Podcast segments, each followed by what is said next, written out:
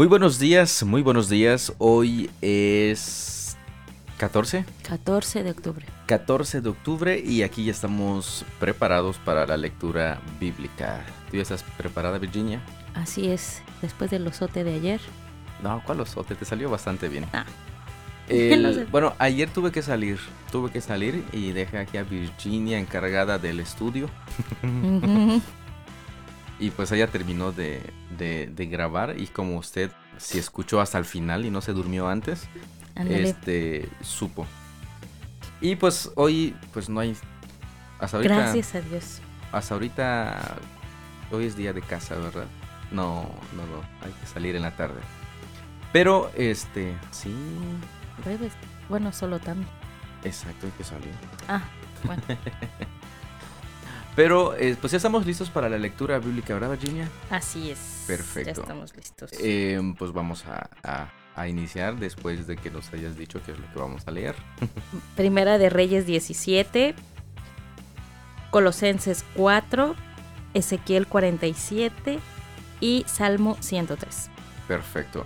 Esa es la lectura que nos corresponde el día de hoy, así que preste mucha atención, eh, saque sus útiles lecturales y no se ponga muy cómodo. Yo sí me voy a poner cómodo. ¿Por qué? Pues mira, cómo... Ah, es que ahora tengo el cómodo. micrófono en la mano. no- yo lo veo más incómodo así. No, está más cómodo. No tengo que estar encorvado este, sobre el burro de planchar. Ah, bueno, Pues vamos a iniciar, ¿qué te parece? perfecto. ¿Cafecitos listos? Comenzamos. Comenzamos.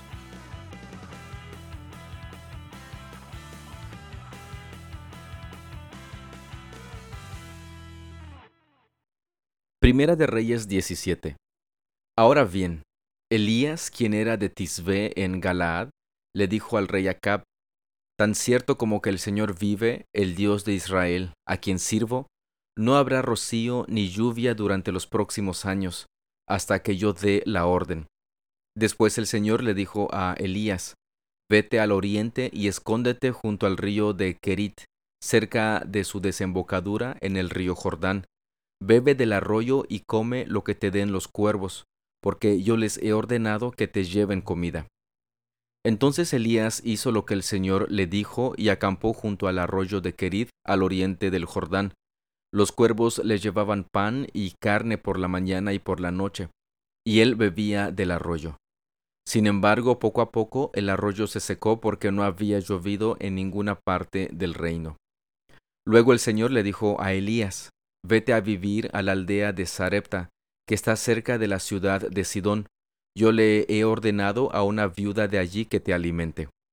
Elías se dirigió a Sarepta, y cuando llegó a las puertas del pueblo vio a una viuda juntando leña y le dijo, Por favor, ¿podrías traerme un poco de agua en una taza? Mientras ella iba a buscarle el agua, la llamó y dijo, También tráeme un bocado de pan.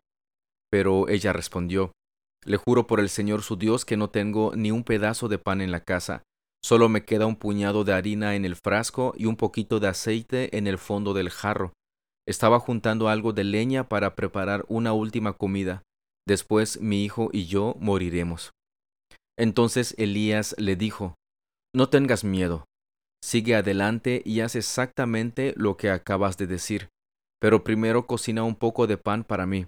Luego con lo que te sobre, prepare la comida para ti y tu hijo, pues el Señor Dios de Israel dice, Siempre habrá harina y aceite de oliva en tus recipientes, hasta que el Señor mande lluvia y vuelvan a crecer los cultivos. Así que ella hizo lo que Elías le dijo, y ella, su familia y Elías comieron durante muchos días. Siempre había suficiente harina y aceite de oliva en los recipientes, tal como el Señor lo había prometido por medio de Elías.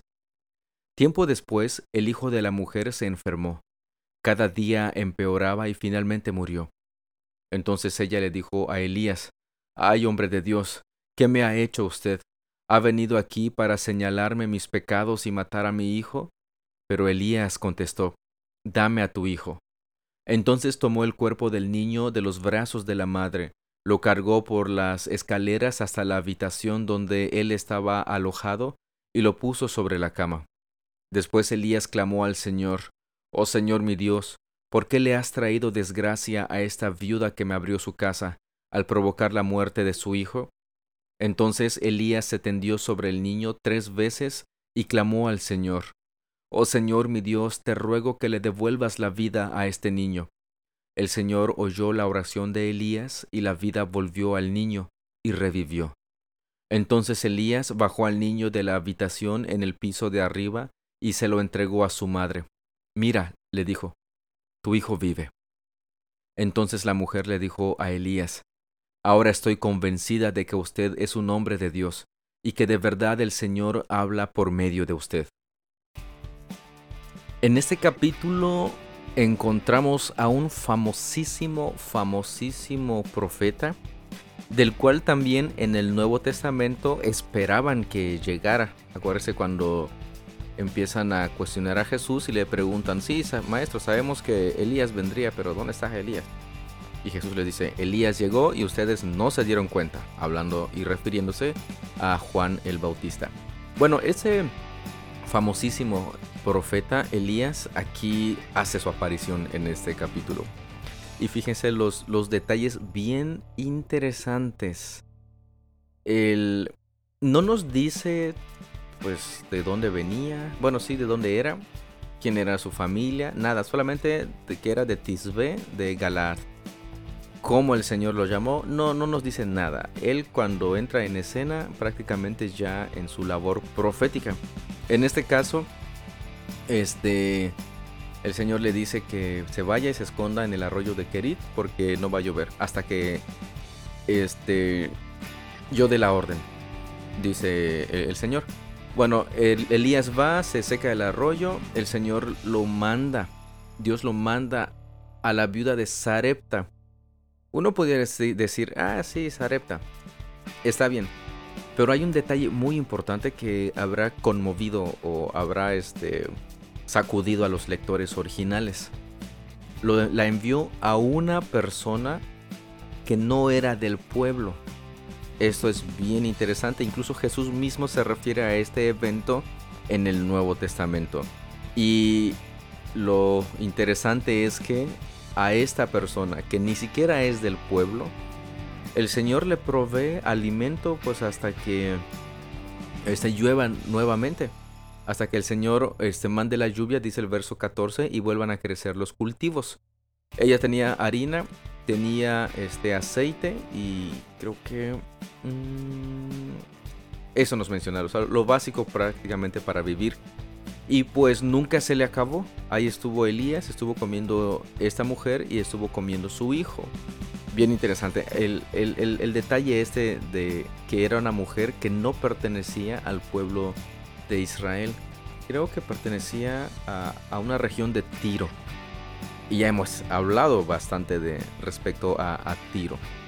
Este, ¿Tiene usted alguna otra observación? ¿Tiene usted alguna pregunta al respecto? Colosenses 4.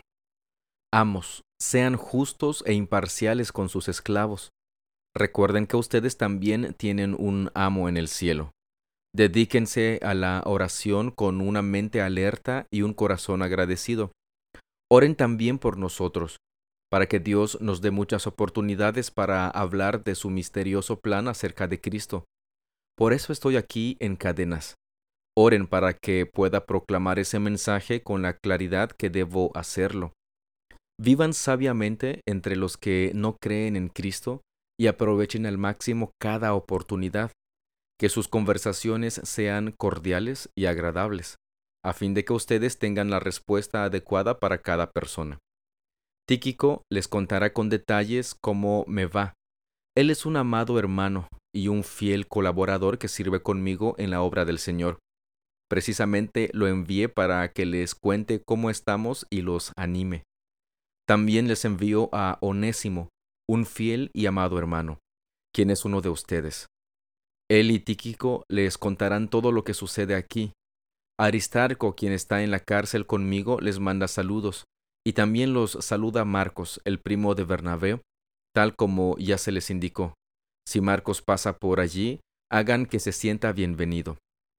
Jesús, al que llamamos justo, también envía saludos. Ellos son los únicos creyentes judíos entre mis colaboradores.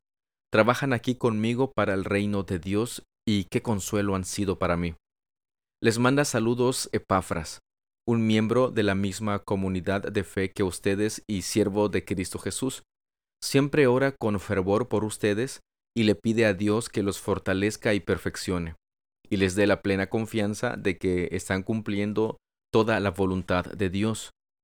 Puedo asegurarles que Él ora intensamente por ustedes y también por los creyentes en la Odisea y en Hierápolis.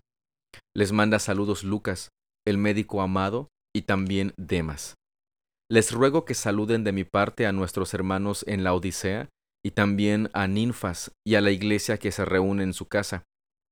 Una vez que hayan leído esta carta, pásenla a la iglesia en la Odisea para que ellos también puedan leerla. Y ustedes deberían leer la carta que les escribí a ellos.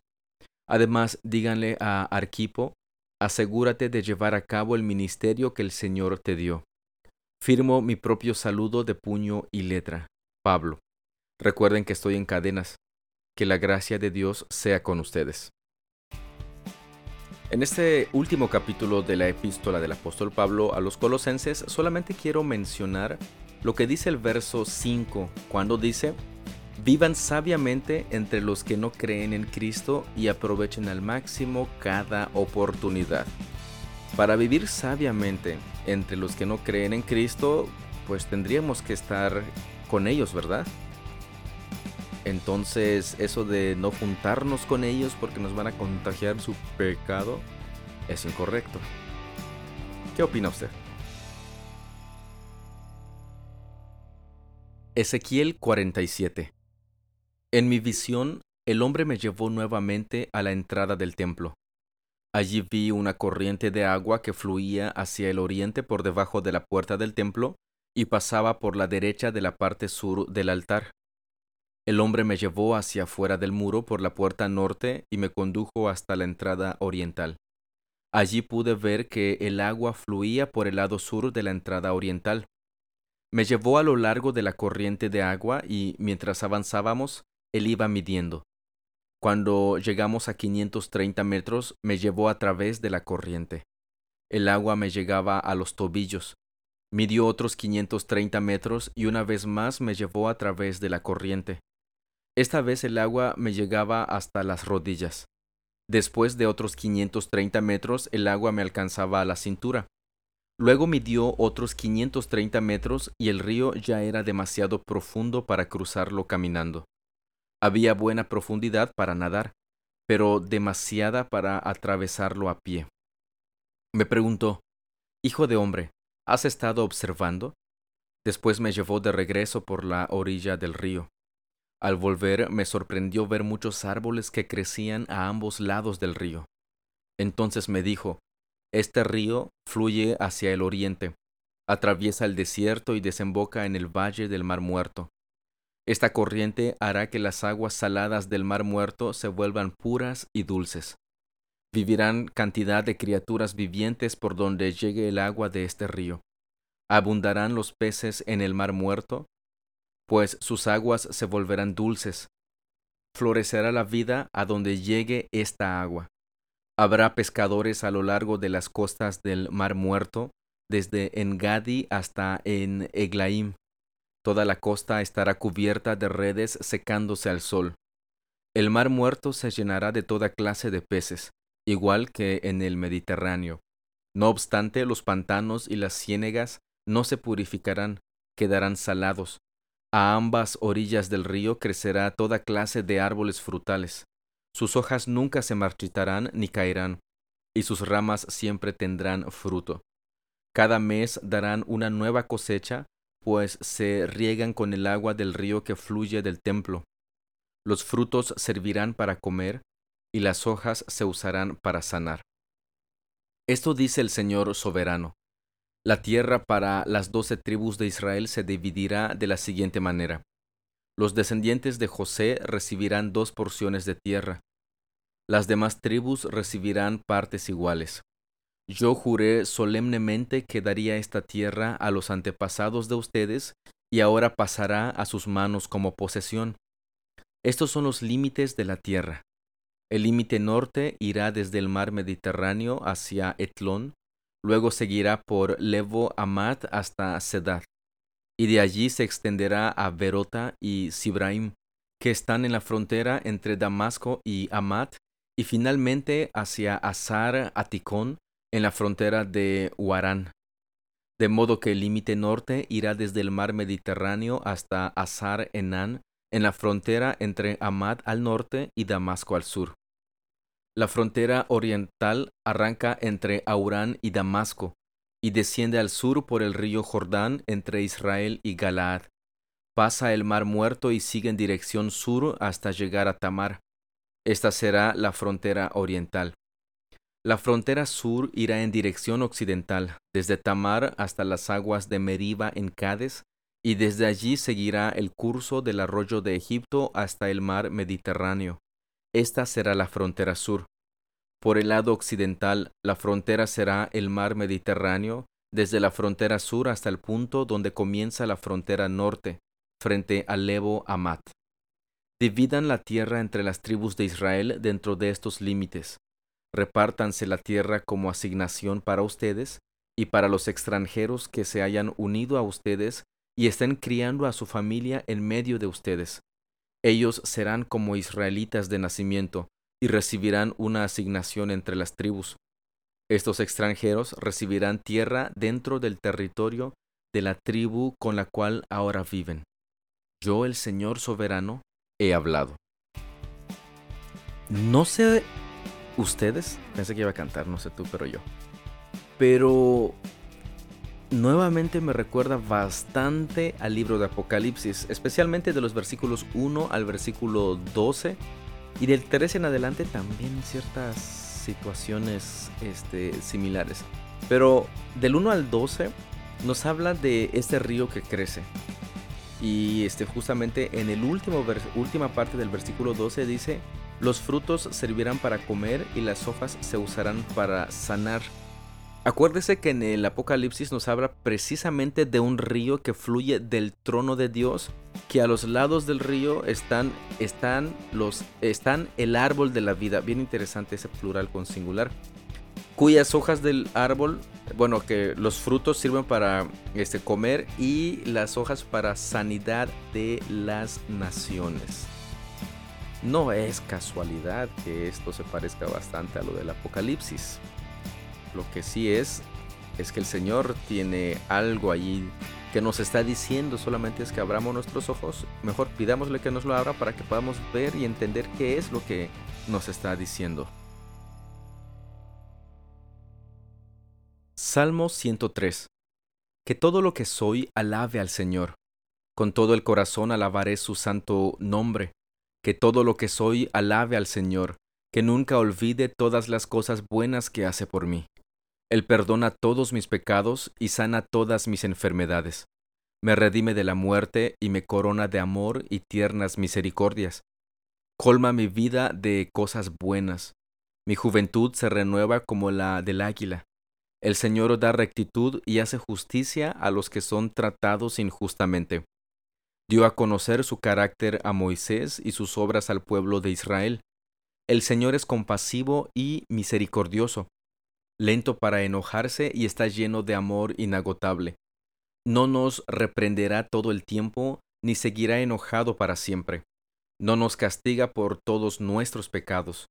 No nos trata con la severidad que merecemos, pues su amor inagotable hacia los que le temen es tan inmenso como la altura de los cielos sobre la tierra. Llevó nuestros pecados tan lejos de nosotros como está el oriente del occidente.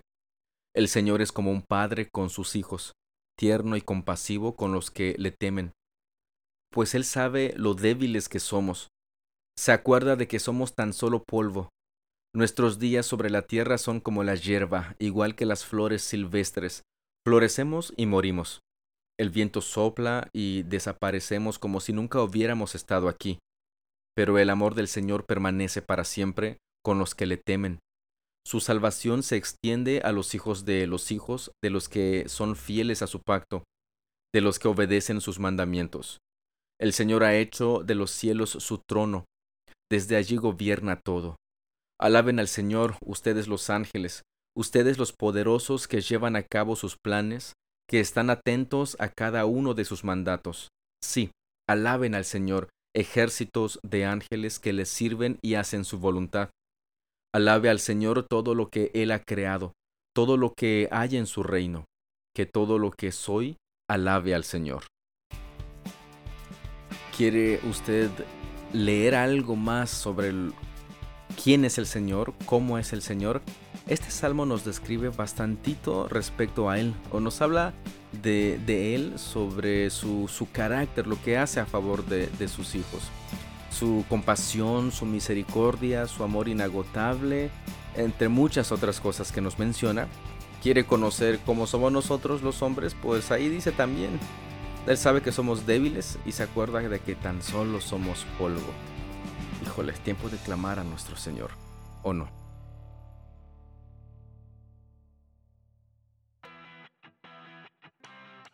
Pues de esta manera concluimos la lectura del día de hoy, 14.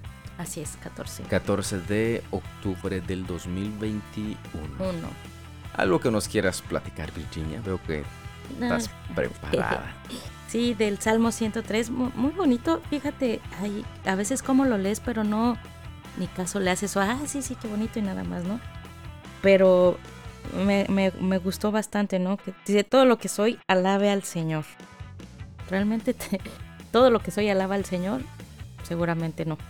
Y en el versículo dice, en el 10, no nos castiga por todos nuestros pecados, no nos trata con la severidad que merecemos. Y hoy justamente eh, envió algunos, este, ¿cómo se dicen? Frases. Uh -huh. y, y hablaba acerca de la gracia. El Señor nunca nos da lo que merecemos.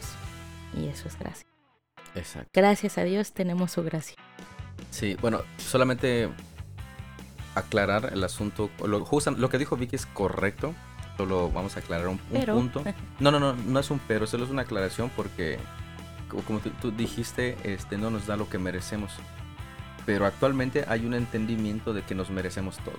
Ah. Es que merezco ser feliz, es que merezco esto, es que merezco prosperidad, merezco dinero, ah, merezco todo eso, ¿no? Entonces uno puede decir, entonces Dios no me va a dar lo que, me mere no, lo que merezco, no, no me va a dar riquezas, no me va a dar felicidad, no me va a dar esto.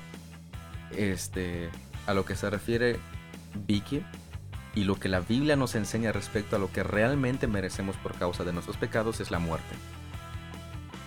Y Él, en su misericordia, a sus hijos los ha librado de la condenación, los ha librado de, de la muerte. Solo es, es hacer una ampliar un poquito más esa parte, porque ahora, ahora ya el mundo y Satanás ha estado confundiendo a absolutamente muchas personas, incluso dentro de la iglesia, y pues solamente ampliar en ciertas partes para que no se crea que este en ese caso pues entonces no si no me va a dar lo que merezco para que acepte a Jesús en mi corazón puedes algo más Virginia.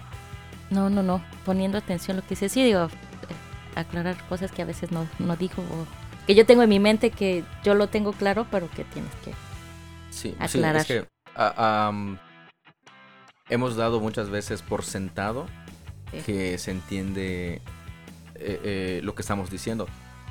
Pero nos hemos llevado sorpresas de que pues no es eso. Una ocasión ¿no? que preguntamos, no sé si te acuerdas Virginia, que preguntamos este, a un grupo de jóvenes, ¿qué es gracia? y una sí. persona que había estado, pues, bueno, creció en la iglesia, participaba en un ministerio y estaba, entonces levantó la mano y con total seguridad y convicción dijo, es estar agradecidos. No, no es eso. Y dábamos por sentado que esa persona entendía el concepto de gracia. Y por eso es mejor en, en ocasiones y cada vez que sea necesario este, esclarecer, aclarar lo, los, la, las palabras, las expresiones que, que, que, usamos. ¿Algo más, Virginia? No, no, no. Hoy sí terminé. Hoy sí terminaste, gracias, qué bueno que estás aquí. Oye, pero te toca despedirte. Ya, ya. No, no, ayer, no. ayer empezaste ya. Que sean dos tiempos seguidos. es que no sé qué decir. Ayer eh, hasta lo pensé y estaba aquí sola y me empecé a reír y creo que hasta se escuchó que estaba súper nerviosa. Como que tenías ganas de reír. Sí. Pero tú los despides más bonito. sí, estás acostumbrado a Ay, decir. me salió lo, lo cochinito. Chicharrón. El chicharrón. Muchas gracias a todos por escucharnos el día de hoy. Si tienen dudas, preguntas, no se olviden escribirnos, mandarnos un mensajito, algo y pues nos estamos escuchando el día de mañana, 15 de octubre. 15 de octubre, la mitad del mes y nos quedan dos meses y medio.